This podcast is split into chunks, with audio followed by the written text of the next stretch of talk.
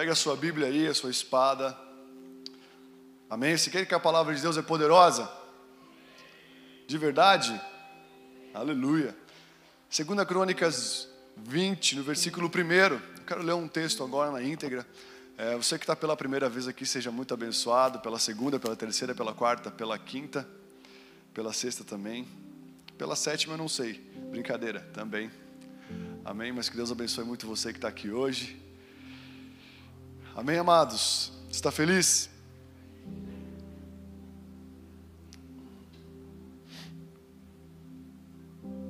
Segunda Crônicas 20. Se você puder abrir comigo. Você achou? Aleluia. Diz o seguinte, versículo 1. Se você não tem Bíblia, vá lá atrás daquela livraria sensacional, tem uma Bíblia para você lá. Parcela em 12. Fala, o pastor deixou. Pode botar na minha. É melhor ver você com uma, uma parcela de 12 do que sem a Bíblia. Precisamos ter a Bíblia, amém, amados? A gente faz parcelas de 12, de 20, de 30, de 48 para comprar um carro. É ou não é verdade? Mas muitas vezes não arriscamos em comprar uma Bíblia. Mas olha só, o Senhor, que o Senhor fala aqui na sua palavra. 2 Crônicas 20, versículo 1, fala assim: Depois disto, os filhos de Moabe e os filhos de Amon, com alguns dos meunitas, vieram para fazer guerra contra Josafá. Então vieram alguns que avisaram Josafá, dizendo: Uma grande multidão está vindo contra Judá. Do outro lado do Mar Morto, da Síria, eis que eles já estão em Azazon Tamar, que é em Gede. Então Josafá teve medo e decidiu buscar ao Senhor. E proclamou um jejum em todo Judá. Judá se congregou para pedir socorro ao Senhor também todas as cidades de Judá veio gente para buscar ao Senhor.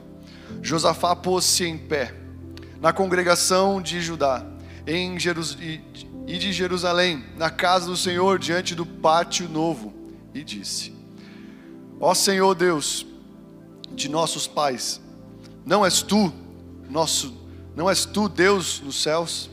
Não és tu que dominas sobre todos os reinos e povos dos povos? Na tua mão está a força e o poder, e não há quem te possa resistir.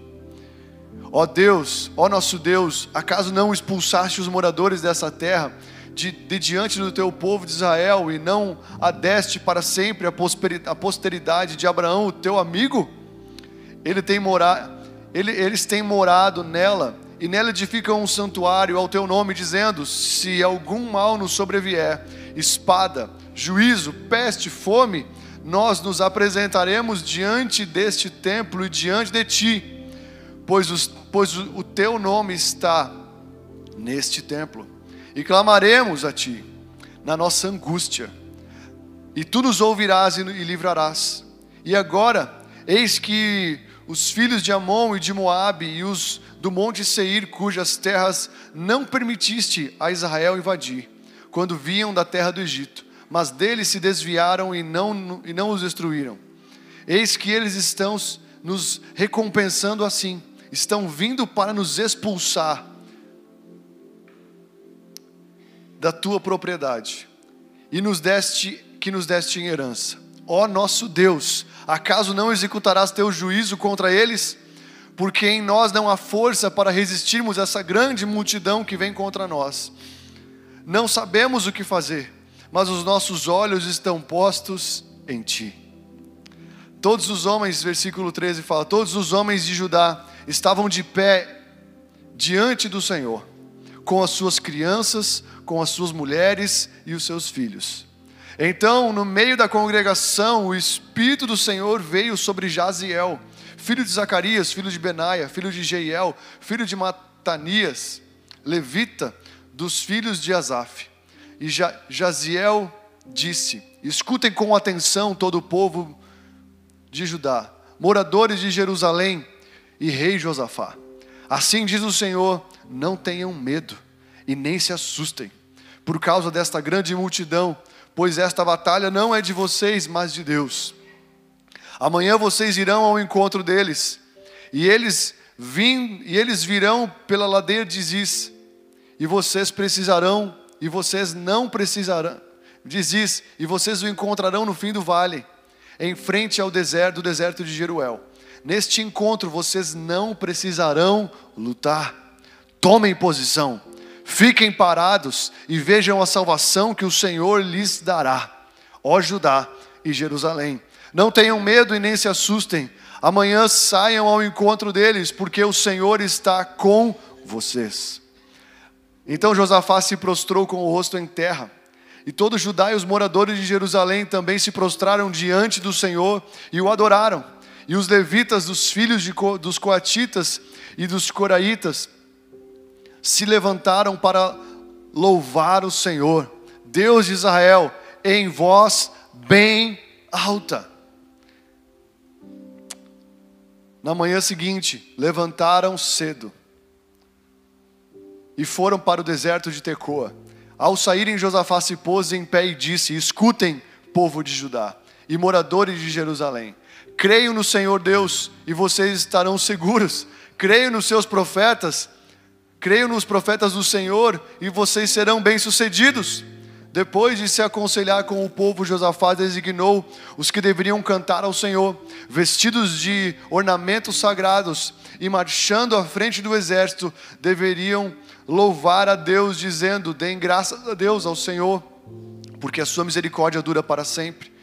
No momento em que eles começaram a cantar e dar louvores, o Senhor pôs emboscadas contra os filhos de Amon e de Moabe e os dos montes de Seir que vinham contra Judá e foram derrotados, porque os filhos de Amon e de Moabe se levantaram contra os moradores de, do Monte Seir para os destruir e exterminar. E quando eles tinham acabado com os moradores de Seir, atacaram e destruíram-se uns aos outros. Quando os homens de Judá chegaram ao lugar alto, de onde pode olhar para o deserto, procuravam ver a multidão e eis que somente se avistaram cadáveres estendidos no chão, não havia nenhum sobrevivente. Josafá, Josafá e o seu povo saquearam os despojos e acharam entre os cadáveres riquezas em abundância e objetos preciosos. Pegaram para si mais do que podiam levar e gastaram três dias para saquear todo o despojo, de tanto que havia no quarto dia eles se reuniam no vale de Beraca, onde louvavam, louvaram ao Senhor. Por isso, aquele lugar é chamado de Vale de, Bar, de Beraca até o dia de hoje. Então todos os homens de Judá e de Jerusalém voltaram com Josafá à frente deles. Voltaram para Jerusalém com alegria porque o Senhor lhes tinha dado uma grande alegria com a vitória sobre os seus inimigos. Entraram em Jerusalém ao som de liras, harpas e trombetas, e foram para a casa do Senhor, e haviam a casa do Senhor, o terror da parte de Deus veio sobre todos os reinos daquelas terras. E quando ouviram que o Senhor havia lutado contra os inimigos de Israel, assim o reino de Josafá teve paz, porque Deus lhe deu repouso por todos os lados em nome de Jesus. Amém? Está feliz? Você conseguiu acompanhar comigo? Amém? Está acordado aí ainda? 30 versículos aí, deu para acompanhar? Feche teus olhos um instante. Pai, em nome de Jesus, obrigado por cada pessoa que está aqui, Jesus. Obrigado por cada filho teu que está aqui nessa noite, Jesus, que está aqui, talvez enfrentando crises, guerras interiores, dificuldades na vida. Pai, obrigado por aqueles que estão bem, que talvez não tenha faltado nada. Senhor, obrigado por aqueles que estão aqui hoje, talvez com uma doença, com uma dificuldade, seja qual for na sua família, no seu corpo, na sua alma. O Senhor é poderoso, Pai. O Senhor é maravilhoso e nada pode resistir ao teu poder. Nada pode resistir a alguém prostrado na tua presença.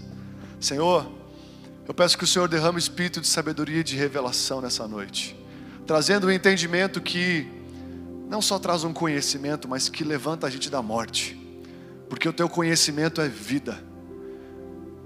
O teu conhecimento é vida para a nossa vida, Jesus. Quanto mais nós te conhecemos, mais nós vivemos.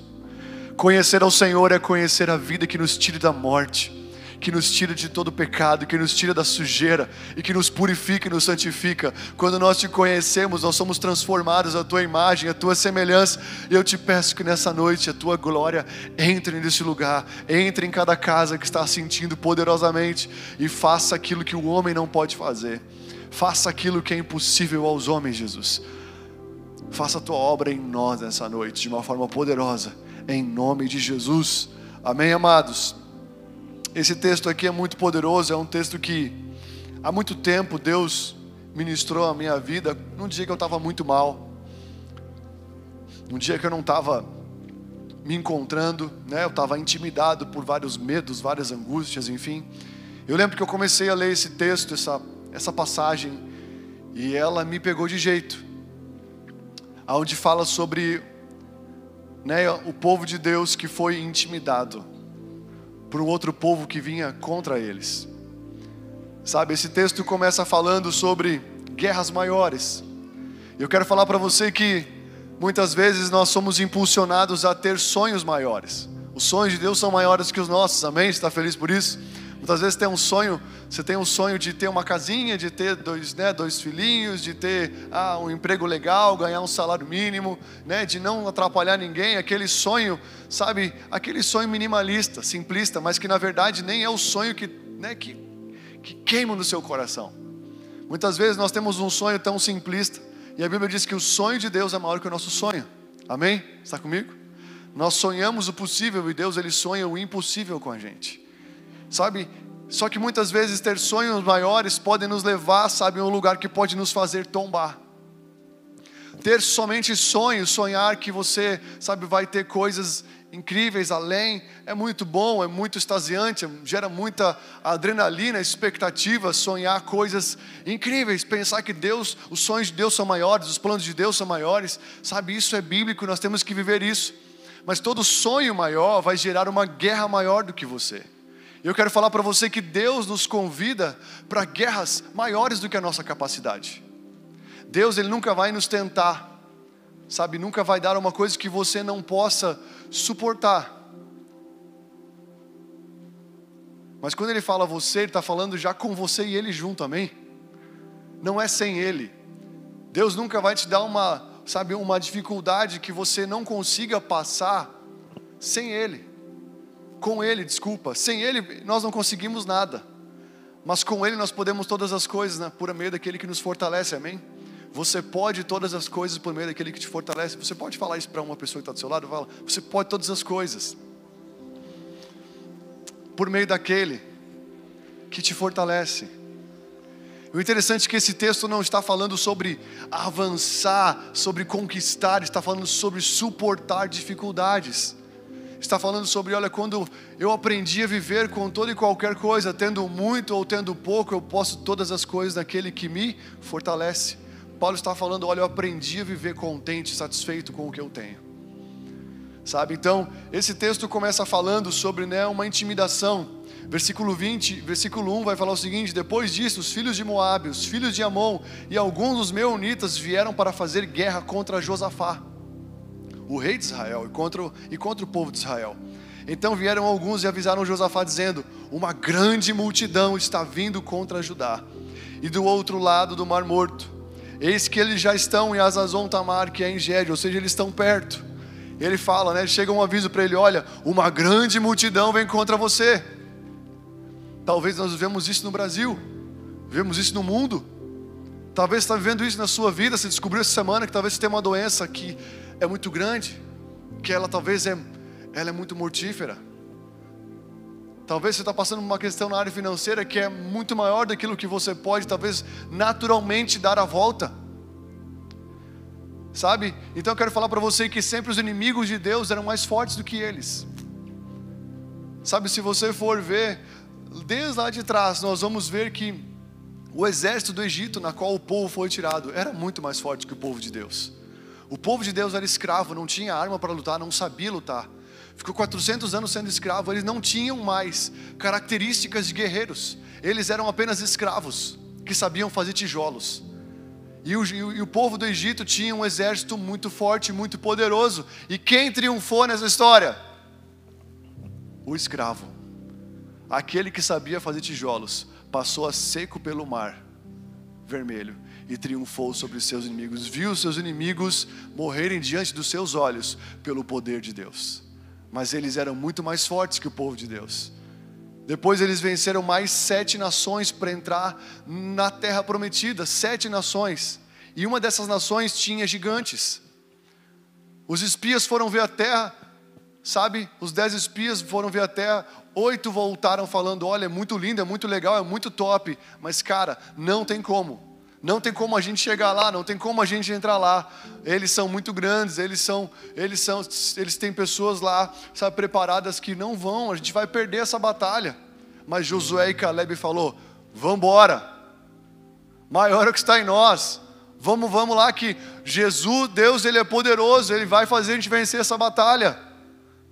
Se Ele já nos tirou lá atrás do Egito, fez tudo o que fez, como Ele não vai nos colocar nessa terra? Como Ele não vai nos fazer vencer essas sete nações? Mas elas eram mais fortes. Pois bem, eles entraram. Gideão foi lutar contra um exército muito numeroso, muito grande. Deus falou: Cara, teu exército é muito grande. Vai baixando aí.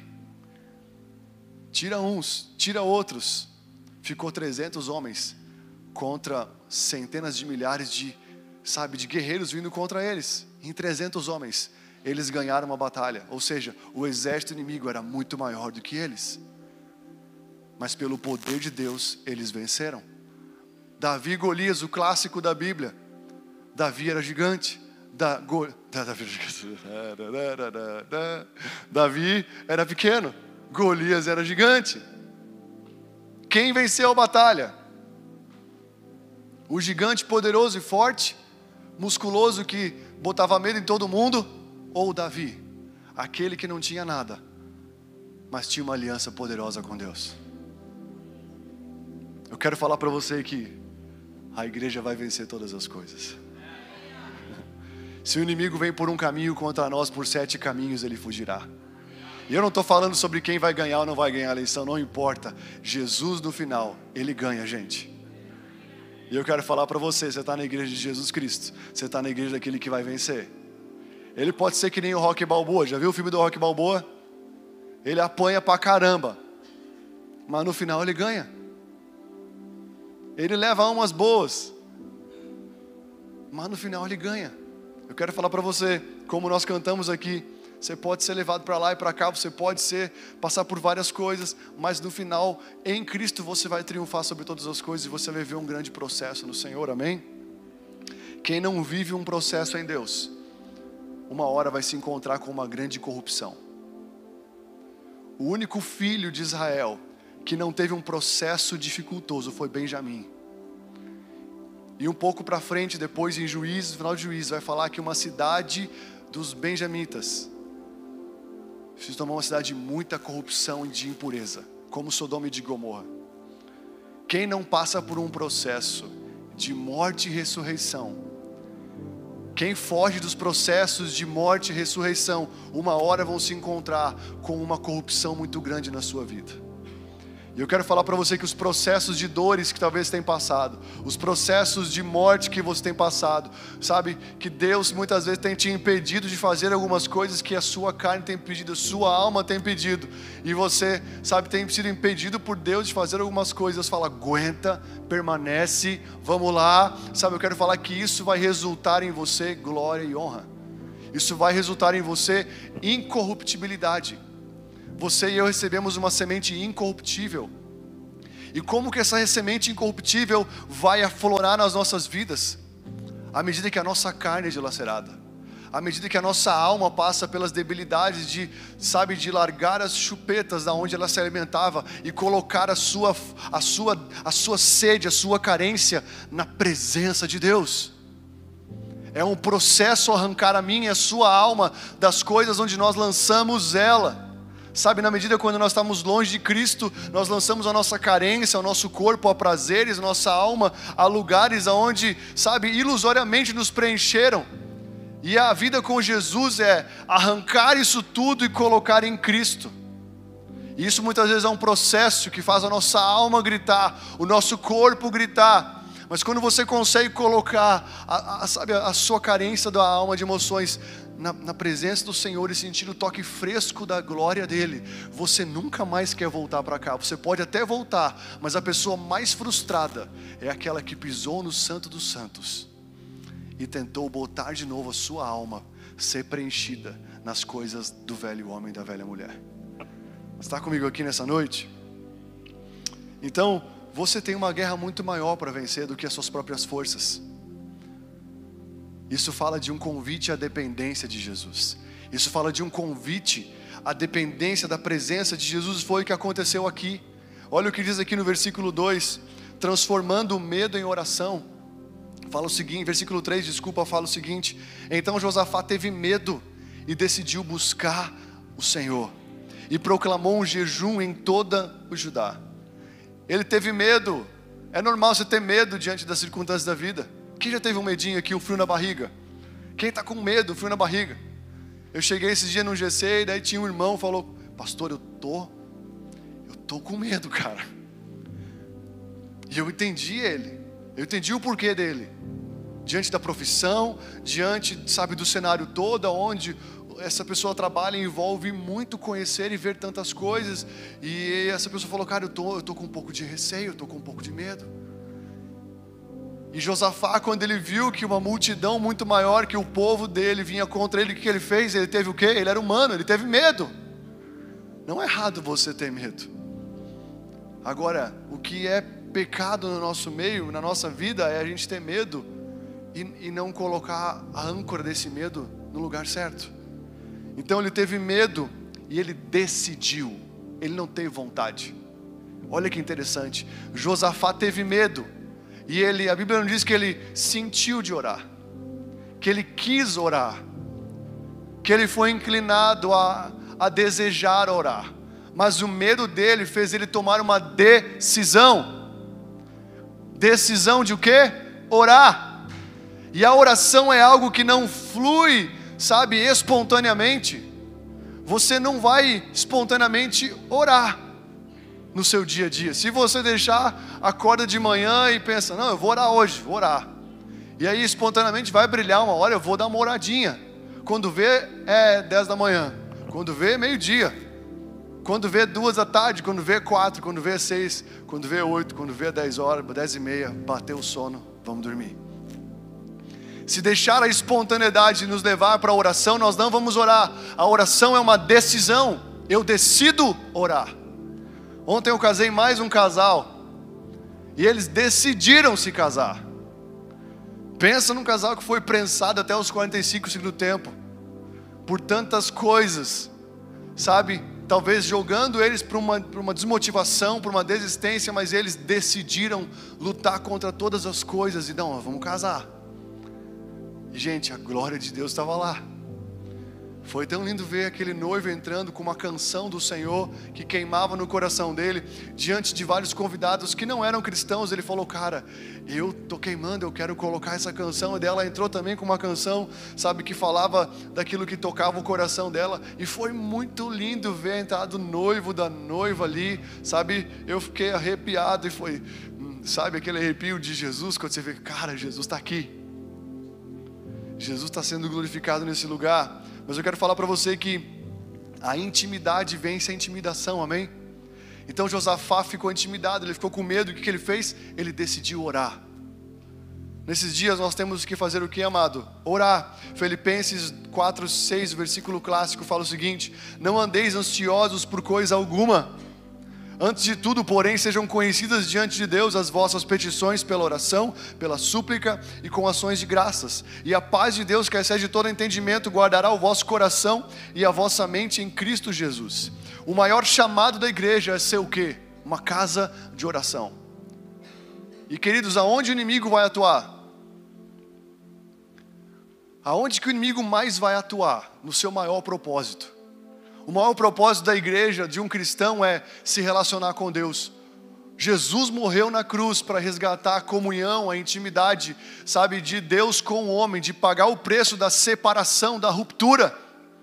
Jesus foi lá, hoje nós, nós celebramos a ceia, ele morreu para, sabe, pagar o preço que impedia a gente de poder se, se comunicar com Deus. Isso na prática é o que? Oração. Oração, intimidade, relacionamento com Deus. E qual vai ser o maior trabalhar do inimigo? A Bíblia diz que Jesus ele chama a sua casa, a minha casa será chamada do quê? Casa de oração. E ele está falando o quê? De cristãos, de não só de um lugar físico, sabe? Mas ele está falando de pessoas que gastam a sua vida em oração. A única coisa que a Bíblia fala para a gente fazer sem parar, sem cessar é o quê? Orar e sem cessar. Os discípulos perguntam para Jesus, não nos, eles não perguntaram, nos ensina a dizimar, nos ensina a ofertar, nos ensina, sabe, a, a, a preparar uma pregação. Você não vê os discípulos de Jesus perguntando isso para eles, nos ensina a preparar um, sabe, um esboço, nos ensina a preparar uma mensagem, nos ensina, não, eles falam, nos ensina a orar. Me ajuda, me ensina como eu oro. E aí Jesus começa ensinando a oração, Pai nosso que estás no céu. Orar é conversar com o Pai. Está comigo aqui? E da onde, sabe, qual vai ser a maior, a maior vontade do inimigo na sua vida e na minha vida? Nos fazer ser fracos de oração. Nos fazer não orar. E como ele vai fazer a gente não orar? Colocando muita coisa semelhante à oração nas nossas vidas como Ele vai nos fazer não chegar no nosso quartinho, no nosso secreto, buscar a Deus, que está em secreto, que vem em secreto. A Bíblia diz que Deus, Ele está em secreto, Ele vem em secreto, e Ele recompensa os que buscam Ele publicamente. Mas como vencer essas distrações, como vencer essas, sabe, esses lugares, sabe, que muitas vezes impedem a gente. O mundo hoje ele tem muito entretenimento para nos afastar de um lugar somente. Davi fala: Uma coisa só eu peço ao Senhor, que eu possa morar na Sua casa todos os dias da minha vida. Essa é a chave de Davi. Isso fez ele tornar um homem segundo o coração de Deus, isso queimava no coração desse jovem. E ele pede uma coisa só. Eu quero falar para você que é uma coisa contra milhares de milhares de coisas. Tudo que o inimigo vai querer fazer na sua vida é te afastar do lugar de oração do lugar de relacionamento, do lugar onde você pode dobrar o seu joelho, onde você pode se fechar no lugar e buscar ao seu Pai em secreto. É isso que Ele tem feito diariamente na minha e na sua vida. Eu quero falar para você que orar é uma decisão. E eu estou falando para você porque eu passo por isso. Eu passo por isso diariamente. Eu passo por isso sempre, desde quando me converti. A minha maior luta é para não ser Marta somente, mas para ser Maria, aquela que para o seu dia para ficar aos pés do Senhor Jesus. Essa parte, Jesus fala, nunca será tirada. Se você é Marta, por que, que a Marta desvia? Porque Jesus não fala, Marta, o que você faz nunca será tirado de você. Por que você vê muitos cristãos desviando? Porque o cristão que desvia, ele, ele faz coisas para Deus. Mas o cristão que não desvia, ele é um com Deus em relacionamento. Se ele sai de uma igreja, se ele sai de uma cidade, ele pode sair de lugares físicos, mas ele está enxertado no lugar espiritual, que é o lugar de relacionamento com Deus. Está comigo aqui? Independente quem ganhe, independente, sabe, A ou B, o seu, vermelho, amarelo, roxo, não interessa. Se você tem Cristo em você, maior o que está em você. Se você tem a, a oração na sua vida, você já tem tudo o que você precisa em nome de Jesus, amém? O cego pode orar, o surdo pode orar. Todos podem orar. A oração é para todos, ela é a única coisa acessível a todas as pessoas. Então eu quero convidar você para a próxima terça-feira de noite. Nós vamos começar uma sala de oração às 19h30. Se você está de boa na terça, se junta conosco. Amém? No dia 21, na próxima sexta-feira, não nessa agora, na próxima sexta, vamos ter uma vigília aqui na igreja. Nós vamos começar às 21 horas, um tempo de oração, uma vigília, onde nós vamos adorar e buscar o Senhor Jesus, não só pela nossa nação, nós vamos buscar também pela nossa consagração, amém? Você está comigo aqui, amado? Aleluia? Então quero, sabe, quero chamar você nesses dias. Eu não sei se colocaram aqui, eu acho que não, mas não precisa mas eu quero convocar você para vir com a gente em oração. Amém? A sua identidade está atrás de uma vida de oração. decida orar. Olha para quem está do seu lado e fala: decida orar.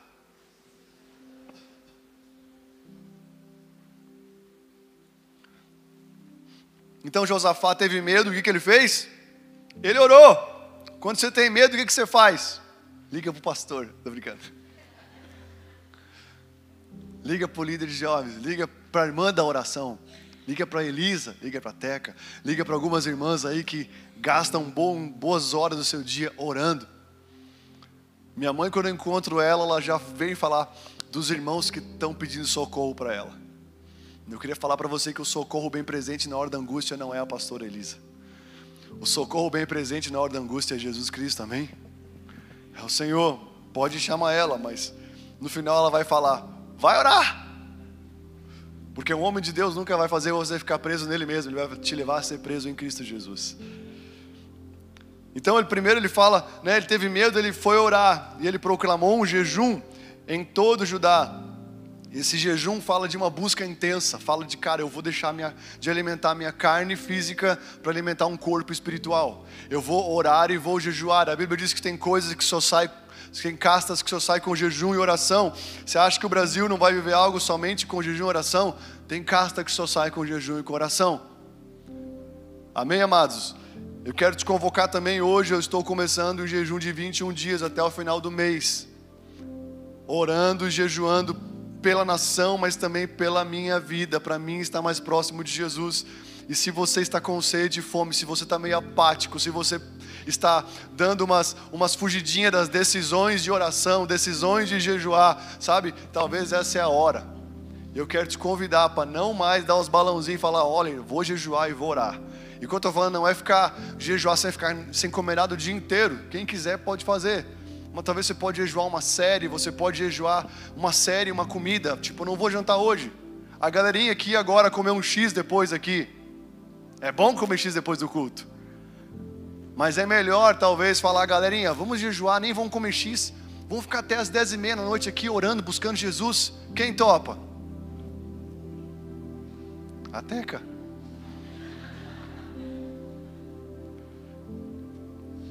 Sabe? Em nome de Jesus, vamos orar. Olha porque ele está falando, vamos orar. Depois ele fala no versículo 4: Judá se congregou. Olha para quem está falando, vamos dar uma congregadinha, meu querido. Que bom ver você na igreja. Que bom te ver na igreja da Boininha. Você está aqui, que bom que você está aqui, meu amigo. Mas olha só, ele fala, versículo 4: depois de oração, ele fala: oração e congregação. Judá se congregou para pedir socorro ao Senhor também de todas as cidades de Judá veio gente para buscar o Senhor. Então eles congregaram para pedir socorro a Deus. Tem esse tipo, tem algum socorro na sua vida, tem alguns momentos que você não vai conseguir ficar sozinho, você tem que se juntar com alguém para orar junto, pedir oração, pedir põe as mãos sobre mim. Eu estou passando um momento muito difícil. Eles se juntaram para pedir socorro a Deus. Eles se uniram para pedir socorro a Deus porque um povo muito maior do que eles vinha contra eles. E eles se juntaram e veio gente de todos os quantos para o quê? Para buscar Jesus. Por que, que você está aqui hoje? Dá uma cutucada e pergunta para quem está. Por que você está aqui hoje? Ontem veio um monte de gente aqui, os adultos comem picolé. Tava bom. O picolézeiro era o cara mais massa da festa. Brincadeira, mas é verdade. Mas o som estava da hora. Cheguei aqui com um terno, porque no casamento, né? Todo mundo, ó, paz, Senhor, paz, pastor. Todo mundo vê né, vê um homem de terno já, oh, o pastor chegou. E ontem era o pastor, porque era o terno, né? Enfim. Mas, era o pastor mesmo. Mas ontem a festa das crianças foi sensacional. E é muito bom congregar. Fala de comida, todo mundo quer congregar, amém? Garanto se a gente falar, ó, no culto que vem vai ter uma mesa aqui incrível, cheia de comilança. Vai vir gente que eu nunca vi na vida vir desse lugar. Chamou para comer, tá todo mundo. Mas aqui eles congregaram, sabe? Versículo 13 fala o seguinte: Todo Judá estava em pé diante do Senhor, como também as suas crianças, as mulheres e os seus filhos. Estava todo mundo ali, de pé, diante do Senhor. Versículo 18 de Mateus 16 fala: também eu te digo que tu és Pedro, e sobre essa pedra eu edificarei a minha igreja, e as portas do inferno não prevalecerão contra ela. Eu quero falar para você que as portas do inferno não vão prevalecer, elas vão prevalecer contra um irmão que se recusa em congregar. As portas do inferno estão prevalecendo contra irmãos duros, talvez orgulhosos, talvez que passaram por debilidades, mas estão resistindo na questão de, cara, a igreja não é mais para mim, eu vou ficar na minha, eu vou buscar Deus sozinho. Com certeza esses irmãos não estão conseguindo resistir aos pecados e às debilidades da vida. Não estão conseguindo resistir às portas do inferno, porque essa é uma promessa não para uma pessoa, mas é uma promessa para um corpo é uma promessa para um corpo, está comigo aí? Então ele fala: olha, nada vai prevalecer contra a, a congregação. Hebreus 10, 25 fala o seguinte: Não deixemos de congregar, de congregar-nos, como é o costume de alguns. Gente, vai ser o costume de alguns não congregar. Olha para quem está do seu lado e fala: Não seja uma Maria, vai com as outras. Se tem uma Maria aqui, perdoa em nome de Jesus. Mas não podemos ser como a Maria, né, como a, aquela que vai com as outras, ou aquele que vai com os outros. Sabe? Temos que ser aqueles que decidem permanecer na congregação dos justos. Não deixemos de congregar-nos como é o costume de alguns, antes façamos admoestações, e tanto mais quando vedes que se aproxima o dia do Senhor. Então o dia não está se aproximando, gente? O dia não está se aproximando? E aqui, quando ele fala dia, dia com D maiúscula, o dia da volta de Jesus Cristo. E ele fala: olha, esse dia a gente vai precisar estar junto, congregando. No Pentecostes, só os 120 que permaneceram, que estavam juntos, receberam do Espírito. Os 380 não receberam nada. Vocês acham que quando Jesus voltar, quem estiver fora da congregação, será que vai ser arrebatado com ele? Será que vai estar, vai, vai reinar em vida com ele para sempre? Não! Só quem estiver sendo o corpo de Cristo. Imagina só a gente estar aqui celebrando ao Senhor, cantando a canção que ninguém prevaleceu contra a igreja do Senhor, e nisso ele, buf, ele vem. Que sensacional que seria, né? Aonde dois ou mais estiverem reunidos ali, ele vai estar. Então o Senhor, ele ordena a bênção, o derramar dele aonde? Na união dos irmãos. Deus ele ordena a sua bênção, o Salmo 133 vai falar que é na congregação, na união dos irmãos. Então, em nome de Jesus, esse é um tempo de congregação. Quando o inimigo avisa que vai vir, aqui Josafá foi desafiado, foi, sabe, chegou o aviso: olha, está vindo uma multidão muito maior que você. O que, que eles fizeram? Eles oraram, eles se juntaram, eles uniram forças para buscar ao Senhor. Quem viu aquele, aquele satanista falando que estavam buscando em silêncio, estavam buscando as suas entidades em silêncio. Um motociclista saindo de noite, talvez de um trabalho, não sei, gravando em frente ao cemitério, várias pessoas fazendo um trabalho. E ele fala: Olha aí, ó igreja, enquanto nós estamos aí dormindo, enquanto nós estamos aí, né, padecendo, estamos aí vivendo nossa vida, nossas vontades, eles estão trabalhando para que a vontade de que eles querem aconteça. É a congregação voltada para a presença de Deus que vai fazer a força dos últimos dias. Amém, queridos? Feliz a nação cujo Deus é o Senhor. Não é a pessoa, é a nação. E quando fala de nação, fala de um ajuntamento de pessoas. Deus é o Pai nosso, não é o meu Pai, é o Pai de todo mundo. Então vamos lá, Vamos continuar aqui o texto. Segunda Crônica 5, 25 fala o seguinte: Olha a oração do rei. Está comigo aqui? Josafá fala o seguinte: ele faz a sua oração a Deus. Ele juntou todo mundo, ele ficou com medo, ele juntou todo mundo. Depois de receber a notícia, ele começa, ele faz uma oração diante do povo. Versículo 5 fala: Pôs-se Josafá em pé na congregação de Judá e de Jerusalém, na casa do Senhor, diante do pátio novo, e disse: Diante do pátio novo, ó, é profético para nós. Diante do pátio novo, está fazendo o que? Uma reforma no pátio. Bora, gente. Então Josafá se pôs em pé na congregação de Judá em Jerusalém, diante do pátio novo, e disse: Ah, Senhor, Deus dos nossos pais, porventura não és tu Deus, não és tu Deus dos céus, não és tu que dominas sobre todos os reinos dos povos, na tua mão está a força e o poder, e não há quem te possa resistir. Olha a oração de alguém que realmente está precisando de um socorro de Deus. Esse homem aqui orou de uma forma desesperada, ele orou acreditando na, sabe, na soberania de Deus. Não é o Senhor, porventura, que é o nosso Deus nos céus, não é tu que domina sobre todos os reinos dos povos. Eu quero falar para você que Deus continua dominando sobre todos os reinos. Deus continua sendo Deus e não sai nada da sua mão. Na sua mão está a força e o poder, e não há quem possa resistir. Se você não crê no poder de Deus, é porque nós estamos longe de um relacionamento com Ele. Não é porque Ele deixou de ser poderoso, mas é porque nós não estamos próximos de Deus, sabe? Mas Ele não deixa de ser poderoso. Ele continua falando: porventura, o nosso Deus não é o que lança fora, não lançou fora os moradores diante do povo de Israel, e não deste para sempre a posteridade de Abraão, o seu amigo.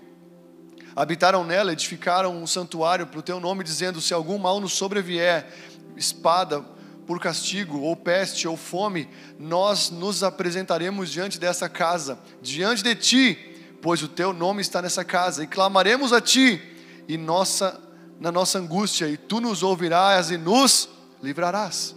O que aconteceu com a gente na pandemia? O Senhor não nos livrou? Porque nós nos posicionamos em como? Em busca.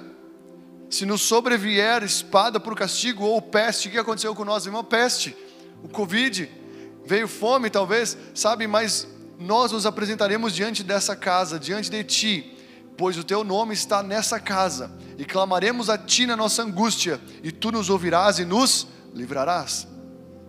Agora, pois, eis que os filhos de Amon e de Moabe vêm de Seir, vêm contra nós, cujas terras o Senhor não permitisse invadir quando vinham à terra do Egito. Mas deles desviaram e não destruíram, não os destruíram. Eis que nos dão pago vindo para lançar-nos fora da sua possessão e que nos deste em herança. Ah, nosso Deus. Olha como ele chama Deus, ele chama nosso Deus, o Deus de nossos pais. Deus não é o seu tio, querido, Deus é seu pai, amém? Esse cara falou com Deus como quem tem aliança com Deus. Esse cara falou com Deus como alguém que realmente estava envolvido, sabia que Deus era o seu pai. Acaso não executarás tu o teu julgamento contra eles? Você acha que Deus não vai executar um julgamento contra a corrupção? Você acha que Deus não vai executar o seu julgamento para aqueles que não se arrependerem? Você acha que Deus não vai executar o seu julgamento? Ele vai cedo ou tarde ele vai, por, porque em nós não há força para resistirmos essa grande multidão que vem contra nós, e não sabemos nós o que fazer, porém os nossos olhos estão postos em Ti. Na oração ele reconhece que ele não consegue resistir. Na oração ele reconhece que ele não vai dar conta, ele reconhece que ele não vai conseguir, mas ele no final fala: Deus, os nossos olhos estão postos em Ti. E eu quero te perguntar hoje: onde estão postos os seus olhos? Na mídia? Nos meios de comunicação? Aonde está postos os seus olhos hoje? É tempo de voltarmos os olhos para o Senhor, amém? Está comigo? E olha a resposta de Deus, versículo 13. Todos os homens de Judá estavam em pé diante do Senhor, com as suas crianças, com as suas mulheres e com os seus filhos, a família diante do Senhor. Então, no meio da congregação, o Espírito do Senhor veio sobre Jaziel, filho de Zacarias, filho de Benaia, filho de Jeiel, filho de Matanias, levita, filhos de Asaf.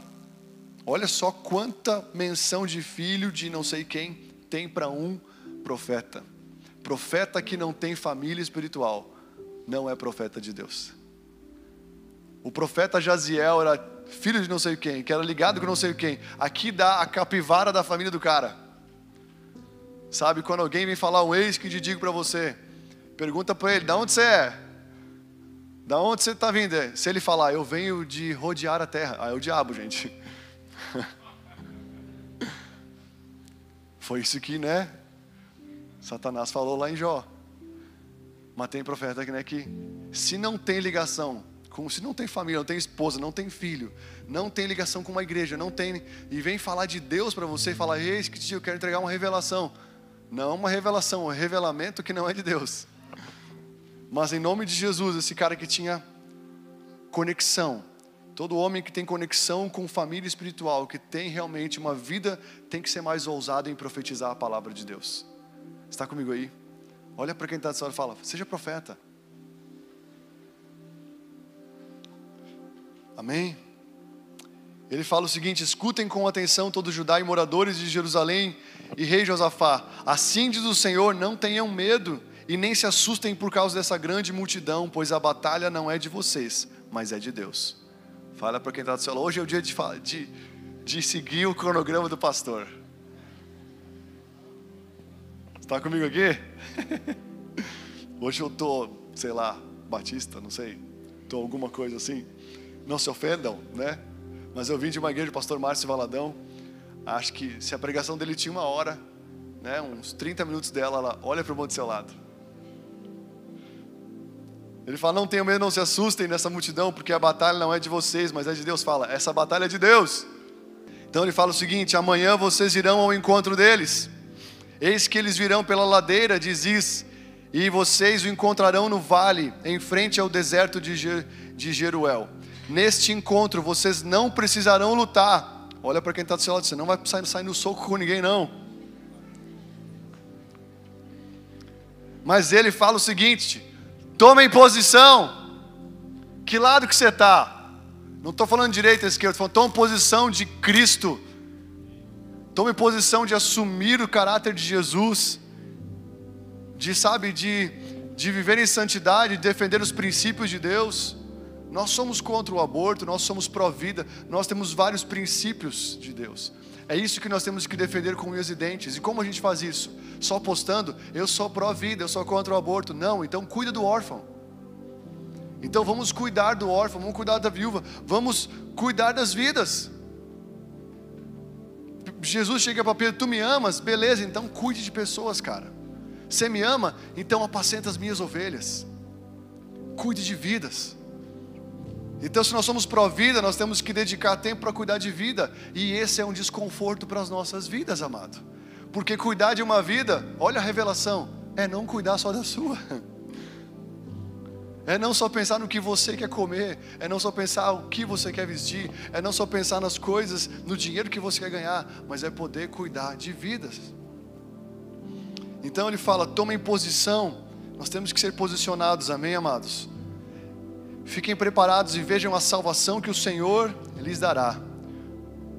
Ó Judá e Jerusalém, não tenham medo, o Senhor vai trazer salvação para quem, gente? Judá e Jerusalém. Judá e Jerusalém representam o que? A igreja de Jesus. Então o Senhor não vai trazer salvação para o mundo que parece, o mundo que não quer Ele. O Senhor vai trazer salvação para aqueles que estão no seu time. Por isso que nós temos que encher o time de Jesus de pessoas. Por isso que nós temos que ganhar vidas, amém?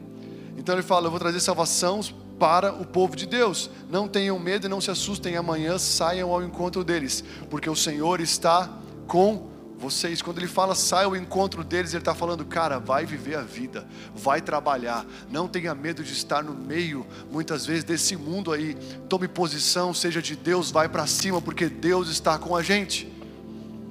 Está comigo? Não tem ninguém comigo, eu acho. Mas eu estou sentindo Jesus aqui, está tudo certo. Segunda Crônicas 20, 18. Mas eu sei que vocês estão, em nome de Jesus. Então, versículo 18 fala o seguinte: Então Josafá se prostrou com o rosto em terra, e todo Judá e os moradores de Jerusalém também se prostraram diante do Senhor e o adoraram. E os levitas dos filhos de Coatitas e dos Coraitas se levantaram para o louvor do Senhor de Israel em voz bem alta. Sabe, aqui está falando de eles escutaram uma profecia eles escutaram uma palavra de Deus que trouxe tranquilidade para eles. O profeta falou: Fiquem tranquilos, eu estou com vocês. Fiquem tranquilos, o que você faz quando você escuta uma palavra de Deus para a sua vida? Aqui está falando que aqueles homens escutaram um profeta falando: O Senhor vai lutar por vocês. Essa foi uma das palavras que, se eu não me engano, pegou meu pai, né? Uma das primeiras palavras. Ele fechou a empresa no meio da tarde ele fechou a empresa, foi isso, né? Fechou a empresa no meio do dia, porque carecia. Existia uma guerra que era maior do que ele a ser vencida. E ele decidiu fechar a empresa no meio da tarde. E ele foi buscar Jesus com a minha mãe. E na igreja o pastor declarou essa palavra: essa guerra que você está passando, ela não é sua. Você não tem que lutar com a sua força, você tem que se prostrar, porque eu quero lutar para você. E depois daquele dia ele falou: perdi, vou deixar Jesus entrar nessa guerra e vou deixar ele lutar por mim e vou parar de lutar, tentar lutar com as minhas forças e eu vou me prostrar diante dele. E desde então ele ficou prostrado em adoração e Jesus tem lutado as guerras para ele. Então eles se prostraram diante do Senhor e o adoraram. Eu quero falar para você que Deus ainda continua procurando adoradores que o adorem em espírito e em verdade. Toda pessoa que se prostrou aos pés de Jesus com a motivação correta recebeu algo em troca. Jairo se prostrou aos pés de Jesus, a sua filha foi ressuscitada da morte. A Ciro Fenícia se prostrou aos pés de Jesus, aceitou ser chamada de cachorrinha. Ela teve a sua filha curada. Sabe, aquela prostituta que se prostrou aos pés de Jesus, ela foi perdoada e liberta da prostituição. Toda pessoa que se prostra diante do Senhor, ela alcança algo do Senhor. E eu quero falar para você, Satanás tentou Jesus falando o quê? Se você se prostrar e me adorar, eu vou te dar todos os reinos dessa terra.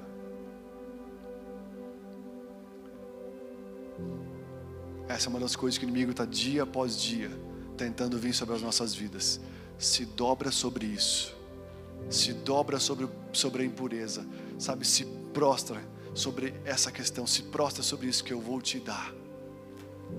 Quando ele falou, Jesus falou: Não, só a, ao teu Deus adorarás, e só ao Senhor cultuará o nome dEle. Jesus tinha direto a palavra, e ele venceu aquela. Então é um tempo, amados, de derrubar altares e de restaurar altares de adoração em nome de Jesus. Está comigo aqui?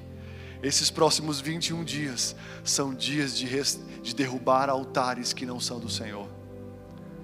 É tempo de nós derrubarmos aqueles, aquelas coisas do dia a dia que nós estamos venerando, que nós estamos nos dobrando para elas, sabe? Levantarmos um altar para Jesus Cristo em nome de Jesus. Restaurar os altares que foram, talvez no decorrer do ano até aqui, derrubados.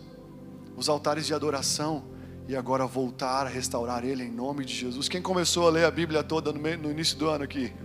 Não precisa levantar a mão, desculpa, não vou dispor. Mas quem começou? Quem terminou? Quem está conseguindo? Não estou falando para você terminar de ler a Bíblia agora no ano todo, mas é tempo de voltar a restaurar, porque o que você teve no seu coração ao querer ler a Bíblia toda esse ano foi o quê? Eu quero Jesus, cara. Eu quero Jesus. Eu quero a palavra dele, eu preciso me aproximar dele, eu preciso da sua presença. É tempo de voltar para a mesma gana que te fez decidir ler a Bíblia. Para terminar, Versículo 20 fala o seguinte: Na manhã seguinte levantaram cedo. Quem gosta de acordar cedo aqui? Na semana seguinte levantaram cedo e foram para o deserto. Levantar cedo e ir para o deserto. Levantar cedo fala de uma disposição para fazer a vontade de Deus. Josafá se pôs em pé e disse: Escutem, povo de Judá e moradores de Jerusalém, creiam no Senhor Deus e estarão seguros. Quem está preocupado com a sua empresa, quem está preocupado com a sua família, quem está preocupado com as suas coisas, eu quero falar para você: creia em Deus e você estará seguro. Estará seguro talvez não é não morrer, você pode morrer, mas você está salvo, amém? Tem um cara do governo que tem falado: não temam a morte, a morte, sabe, passageira, mas temam a morte eterna. Temam de não alcançar a vida eterna. Creio nos seus profetas do Senhor e vocês estarão bem sucedidos. É tempo de se aconselhar com homens de Deus, mulheres de Deus que têm processos, cicatrizes, para fazer as escolhas certas. Depois de se aconselhar com o povo, José designou o que deveria contar, com, que designou os que deveriam cantar ao Senhor, e vestidos de ornamentos sagrados e marchando à frente do exército, deveriam louvar a Deus, dizendo: Deem graças a Deus, o Senhor, porque a sua misericórdia durará para sempre. No momento em que eles começaram a cantar os e dar louvores ao Senhor, pôs, o Senhor pôs emboscadas contra os filhos de Amon, de Moabe e de Monte Seir, que vieram contra Judá, e foram todos derrotados, porque os filhos de Amon e de Moabe levantaram-se contra os moradores do Monte Seir e para destruir e exterminar. E quando tinham acabado, os moradores de Seir começaram a destruir uns aos outros. Olha que incrível. O louvor foi na frente do exército. O mover de Deus sempre é precedido pela adoração, pela, pela canção. Eu queria convidar o pessoal da banda para subir. Mas olha o que fez o povo de Deus triunfar sobre os seus inimigos. O que, que fez o povo de Deus triunfar sobre os seus inimigos? Louvar a Deus. A única coisa que eles fizeram foi adorar a Deus. Foi se colocar em posição de guerra, colocar os levitas à frente em adoração com, com sabe, com os, com os instrumentos e começar a cantar Deem graças ao Senhor, porque a sua misericórdia dura para sempre. E um detalhe, ele falou, versículo 21, depois de aconselhar com o povo, Josafá designou os que deveriam cantar ao Senhor, e vestidos de ornamentos sagrados e marchando à frente do exército, deveriam cantar o louvor a Deus. Esses vestidos de ornamentos sagrados fala de santidade fala de estar envolvido pelas vestes sagradas, estar envolvido por buscar santidade e separação para Deus. Esse é um tempo de santidade e adoração. Santidade e adoração. Santidade e adoração. Se você tem alguma canção nesses dias, alguma playlist de academia que você tem escutado nesses dias, sabe, de umas músicas talvez que não são cristãs, eu não sou contra de vez em quando eu ponho uma música um pouco pesada para dar uma animadinha, dar uma exercitada, né? Quem gosta de ir para academia aqui? Tem gente que gosta, tem gente que eu não. Eu preciso ir para academia. Eu não gosto. Não gosto. E quando eu vou lá e vejo aqueles caras lá, sim, eu olho para aquilo e falo, meu Deus, né? Eu olho aqueles bíceps, tríceps, aquelas pernas fortes, eu falo, nossa, que legal, mas eu não sou assim. A personal trainer chega lá e fala: Olha, hoje o exercício vai ser assim, assim, assado. Ela mostra aí no quadro, eu olho para aquilo, misericórdia, aquilo, aquilo é uma multidão muito maior do que eu, eu não posso vencer. Eu vou lá e ponho as mãos naquilo e falo: Senhor, me dá forças hoje. Mas eu chego lá e ela passa os exercícios, eu falo: oh, não estou aqui não para ficar maromba não. Eu estou aqui para dar um, né, para dar uma movimentada. Paulo falou para Timóteo nas escrituras sagradas, moça. Exercita-te na piedade. O exercício físico não é de grande proveito. O Maromba Church não é externo, é interno. Aleluia! Garanto que quem fracou não, né, quem falou, não estou brincando. Não é brincadeira. Mas Deus não quer que você se olhe no espelho e fique lá assim, ó. Sabe? Deus quer que você se olhe no espelho da glória dele e veja se você está cada dia sendo transformado de glória em glória à semelhança dele. Deus é espírito, Deus não é físico. Deus é espírito. Mas olha só que interessante, eles se vestiram de santidade e foram cantando adoração. E o Senhor confundiu os seus inimigos. Os inimigos começaram a bater um no outro. Quem viu esses dias aquele satanista? Foi muito engraçado. Quem viu ele falando sobre, né, o, o, o, depois do primeiro turno, enfim, eu não quero ficar levantando bandeiras aqui, mas só falando desse caso, né, ele falou sobre, viu? nós vamos ganhar, e não sei o que, falou, nós estamos aqui com as entidades, e tanta coisa, e tanta coisa, e tanta coisa. E aí agora, esses dias, entraram no perfil dele, e, né, e falaram que não tinham ligação nenhuma com ele, tal partido não tinha ligação, o partido que ele estava promovendo não tinha ligação nenhuma. E ele foi lá e estava malzão. Eu acho que ele até vai virar casaca, gente, estou brincando. Mas por quê? Porque, sabe, ele foi lá e fez todo o negócio e o inimigo, sabe, não está triunfando, porque a adoração, ela faz um, o inimigo se bater um no outro. A adoração dos filhos de Deus confunde os inimigos e faz eles não conseguirem se enxergar. e eles se batem um no outro. Foi isso que aconteceu aqui. Quando eles começaram a adorar o Senhor Jesus, os inimigos começaram a se bater um no outro e não conseguiram vencer o povo de Deus. Eu não estou falando que talvez, sabe, quem você quer ganha as eleições porque os nossos olhos não estão nos reis da terra, os nossos olhos têm que estar no Rei dos Reis, o Senhor dos Senhores. Enquanto eles, enquanto o próprio rei Josafá cantava ao rei, ao Rei dos Reis, ao Senhor, sabe, enquanto todo o povo marchava em adoração ao Senhor, deem graças a Deus, porque suas misericórdias duram para sempre tudo que precisava ser vencido na terra foi vencido. Você vai vencer as batalhas que são maiores do que você através da adoração ao Senhor. A adoração derrubou a muralha de Jericó. A adoração, quando Paulo e Silas estavam presos na prisão, a adoração, junto com a oração, fez as, as prisões tremerem. E sabe, a injustiça não saiu da prisão, gente tinha muito corrupto naquela prisão, e as prisões de todos se abriram, mas quem saiu foi só Paulo e Silas. Por quê? Porque o terremoto que Deus causa na terra é para promover a incorrupção, a incorruptibilidade, e Ele não promove a corrupção. A adoração, mesmo que as prisões se abriram, a corrupção não saiu, ela permaneceu presa.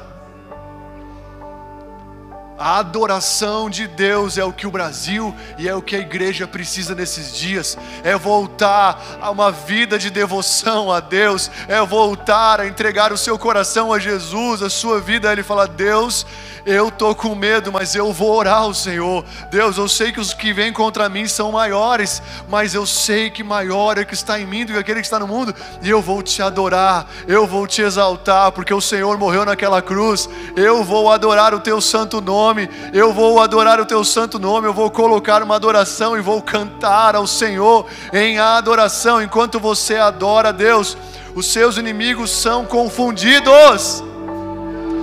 Quando nós estamos aqui no culto, amado, cantando uma canção, é para que os inimigos da sua alma sejam confundidos. A depressão é confundida, a impureza é confundida, todas as debilidades físicas são confundidas, o câncer é confundido. Quando alguém adora o Senhor, a chave do Senhor para a nossa vida é adorar ao Seu nome é bem dizer ao seu nome. Eu quero te convidar a erguer as suas mãos essa noite. Erga as suas mãos em nome de Jesus e comece a adorar ao Senhor. Comece a declarar palavras de adoração. Fala, Jesus, me ajuda a te adorar.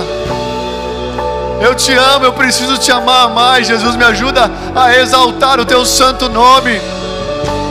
Enquanto eles cantavam e adoravam, os seus inimigos perderam.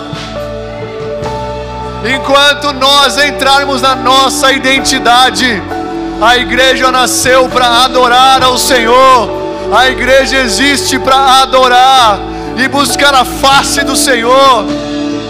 Se o meu povo que se chama pelo meu nome se humilhar, se arrepender, deixar os seus maus caminhos, mas não parar nisso, mas buscar a minha face.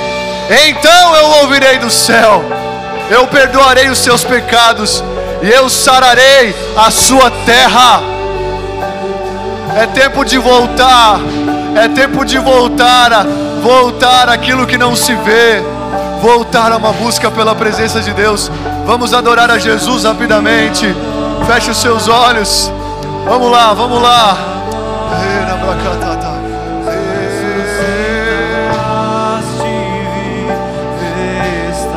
Diga, és invencível,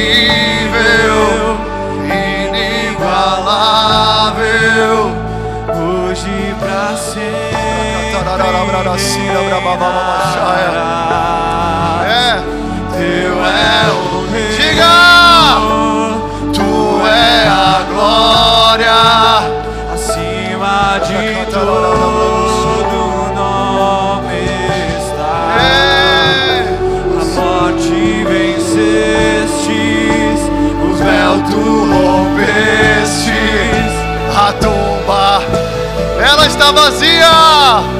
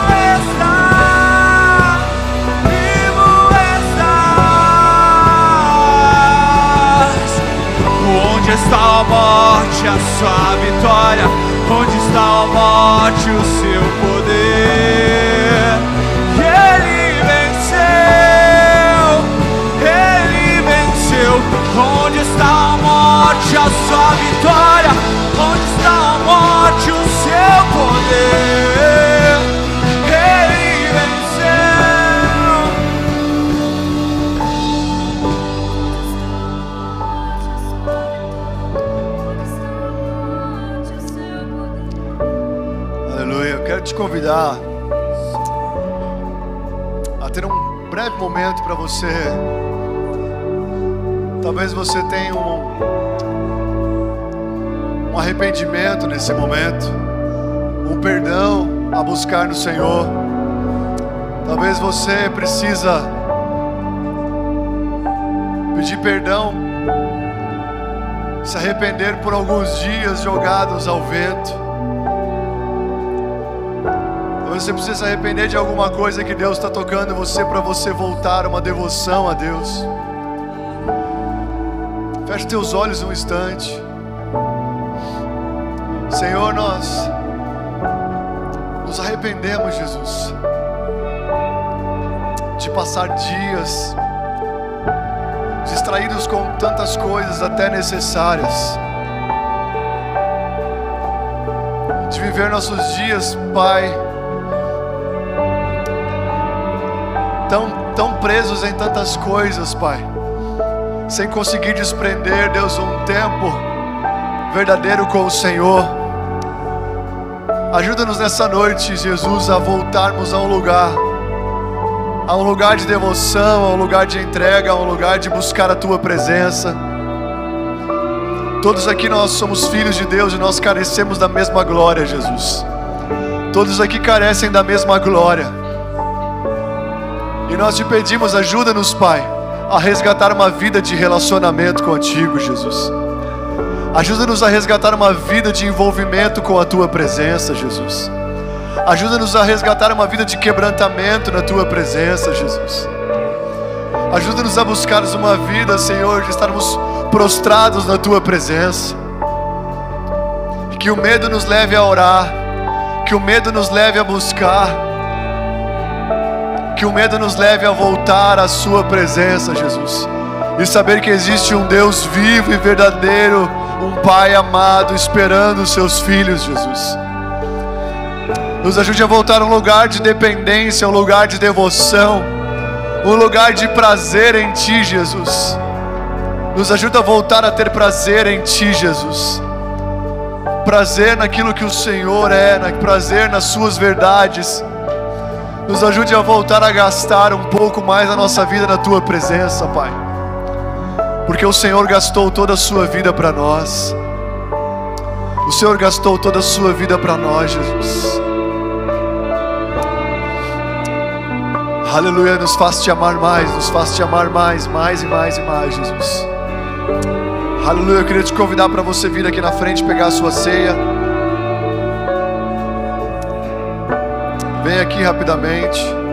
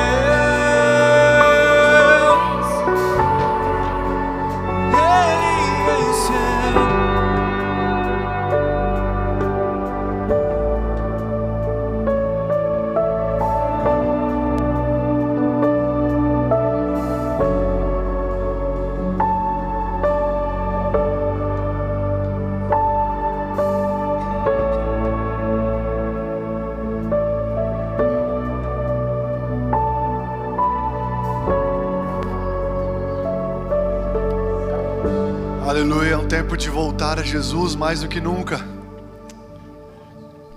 Esse é o tempo da força da igreja, e a igreja só tem força perto do seu Senhor. A igreja só tem força perto daquele que o resgatou e tirou do império das trevas. Eu quero fazer uma convocação nesses dias para que nós juntos possamos buscar a face de Deus. Para que nesses dias nós possamos nos desembaraçar de todo o peso e todo o pecado que tenazmente nos assedia e correr para próximo de Jesus, olhar para Ele novamente, tirar os olhos daquilo que é bom, mas que não é Jesus. Esses próximos 20 dias desse mês eu não quero te levar a orar somente pela nação, porque, querido, seja o que for que aconteça com essa nação, a igreja precisa estar forte, robusta. Seja o que for que acontecer, se Deus colocar B, nós precisamos estar bem. Eu quero falar para você que o maior erro do povo de Israel foi quando eles desejaram um rei físico acima do rei dos reis, do Senhor dos senhores. Saul foi um rei que durou pouco tempo. Porque o povo não queria Deus. O povo não queria um rei espiritual, um rei invisível. Eles falaram: dá-nos um rei físico. Nós queremos um governante físico. E Deus cumpriu, Deus deu.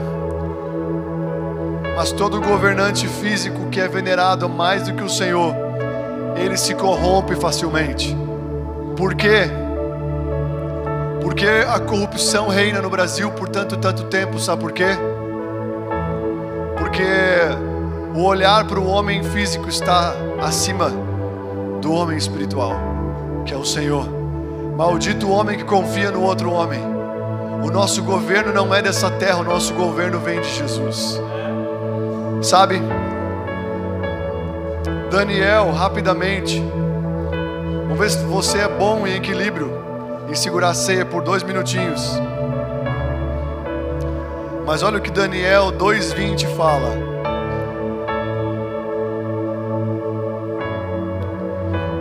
Daniel 2,20 fala o seguinte: Bendito seja o Deus, o nome de Deus, de eternidade em eternidade, porque Ele é a sabedoria e o poder.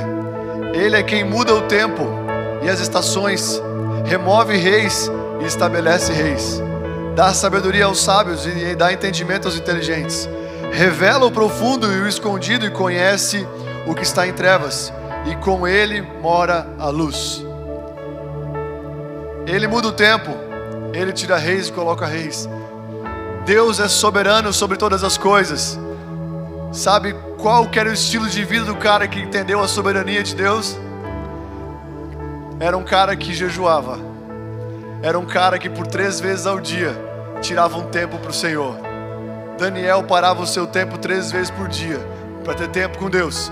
E esse cara teve a revelação de que Deus é soberano de que Deus muda estações, de que Deus, sabe, ele ele não está preso a essa terra. O reino de Deus, o reino dele é inabalável. Está comigo aqui?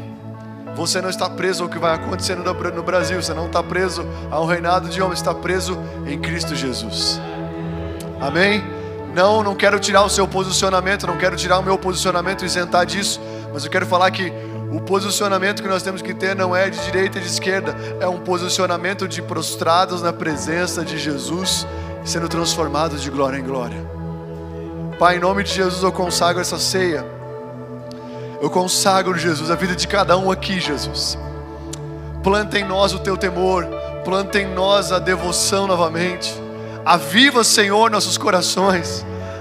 Acende a chama novamente em cada coração aqui nessa noite, Jesus. Converte o nosso coração ao teu coração, Jesus. Converte a nossa vida à tua vida, Jesus. Queremos ir de encontro com o Senhor. Queremos ir de encontro com a tua presença. Queremos ir de encontro ao amado da nossa alma. E Senhor, eu te peço, acende a chama da tua glória em nós porque tem uma chama que é maior do que a nossa vida, tem um fogo que é maior do que nós podemos suportar, Pai. Por isso, venha nos incendiar mais uma vez com a presença santa do Senhor. Em nome de Jesus, queremos voltar a, a queimar na Sua presença. Queremos voltar a, a, os nossos corações a Ti mais uma vez e cear contigo. Em nome de Jesus, você pode cear com o seu amado. Você pode cear com o seu amado, trazendo a memória que um dia ele morreu por você, trazendo a memória que um dia ele sacrificou por você, trazendo a memória de que um dia ele decidiu abraçar aquela cruz por mim e por você, tendo em vista a nossa libertação, a nossa libertação tendo em vista a intimidade, tendo em vista o triunfo da igreja. Em nome de Jesus, nós te louvamos, Senhor, nós te louvamos e nós te honramos e nós te agradecemos por acreditar em nós quando nós não acreditávamos em nós. Obrigado por Deus nos abraçar, Pai, nos envolver e morrer por nós. Nós te louvamos em nome de Jesus. Amém. Amém. Está feliz ainda? Fique à vontade, nós vamos adorar ao Senhor com essa canção, mas você já está liberado. Que Deus te dê uma semana poderosa. Que Deus te dê uma semana rica da presença dEle. Vem estar terça-feira com a gente aqui. Vamos adorar a Jesus, vamos mergulhar em oração, vamos buscar a face de Deus. Eu te convido para fazer uma grande força para estar aqui nessa terça-feira em nome de Jesus. Deus te abençoe.